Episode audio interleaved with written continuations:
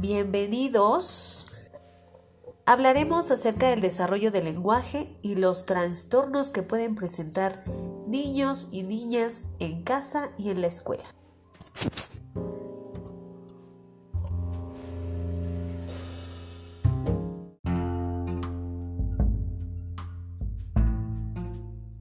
La escuela tiene el encargo de favorecer el proceso de formación de los niños a partir de los niveles de desarrollo que estos hayan alcanzado, puesto que todos los pequeñitos aprenden diferente. Uno de los problemas que se identifican con más frecuencia son los relacionados con el desarrollo del lenguaje. Estos, en múltiples ocasiones, se presentan asociados a otras necesidades educativas o pueden generarlas. La siguiente información es para interesados de este tema, docentes y padres de familia. Desde que nacemos, nuestro primer vehículo de comunicación es el lenguaje. Este se reconoce como el instrumento y el medio fundamental en el proceso de socialización, ya que permite la adaptación al medio y su integración. Asimismo, la adquisición de conocimientos, valores, opiniones, creencias y costumbres. Niños y niñas necesitan estimulación de aprendizaje que le empujen a aprender, a valerse del lenguaje como un instrumento comunicativo.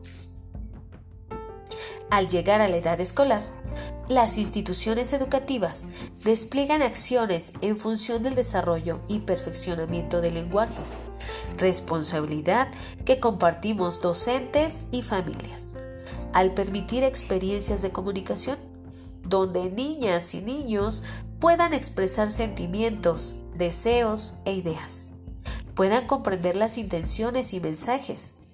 Así, el desarrollo del lenguaje se constituye en una de las finalidades del sistema educativo que se concreta y adecua en los objetivos generales del currículo escolar y se gradúa para cada una de sus etapas, al definir las capacidades que se esperan vayan desarrollando todos los alumnos y alumnas a lo largo de su trayectoria escolar. De ahí la importancia que se le concede a la aparición y desarrollo del lenguaje, desde los primeros meses de vida, la atención que se le debe prestar cuando aparecen las primeras palabras y al uso que se hace de estas en contextos y situaciones sociales. Esto pone de manifiesto el desarrollo de las habilidades lingüísticas.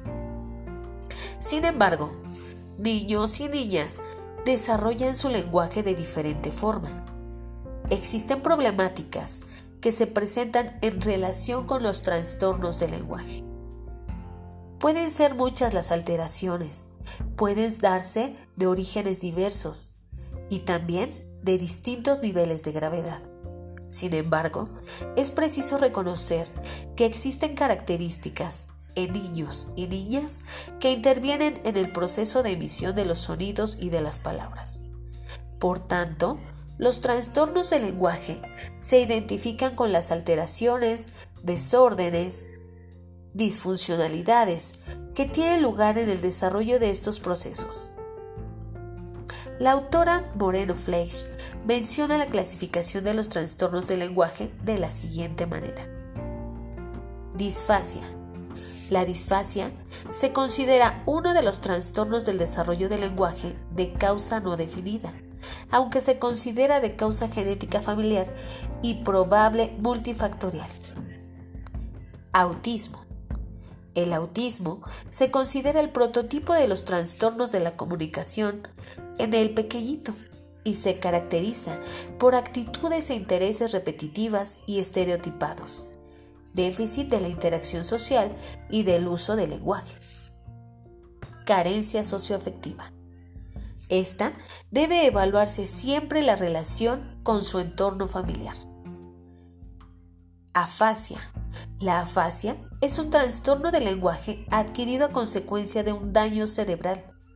Por lo general, afecta a todas las modalidades, oral y escrita. Síndrome de Landau-Kleffner.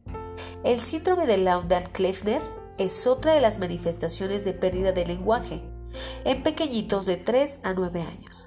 Se relaciona con las manifestaciones en el electroencefalograma y es más frecuente en los niños que en las niñas. Mutismo selectivo. Se trata de niños que no quieren hablar ante determinadas situaciones o personas, en la escuela o con extraños, pero que sí lo hacen con amigos y con familiares. Para dar solución a los trastornos, es importante que los pequeños que cuenten con alguna de las características antes mencionadas se les dé atención oportuna para recibir estrategias propias para su desarrollo en el lenguaje, asegurándose que las actividades escolares y extraescolares permitan la participación de todo el alumnado, de todo el colectivo, en las actividades de aprendizaje. Así, potenciar las interacciones sociales y su aprendizaje entre pares. Para esto, la historia clínica es una herramienta indispensable para recoger datos sobre el desarrollo del niño desde el embarazo, parto y primeros años de vida para dar la atención necesaria.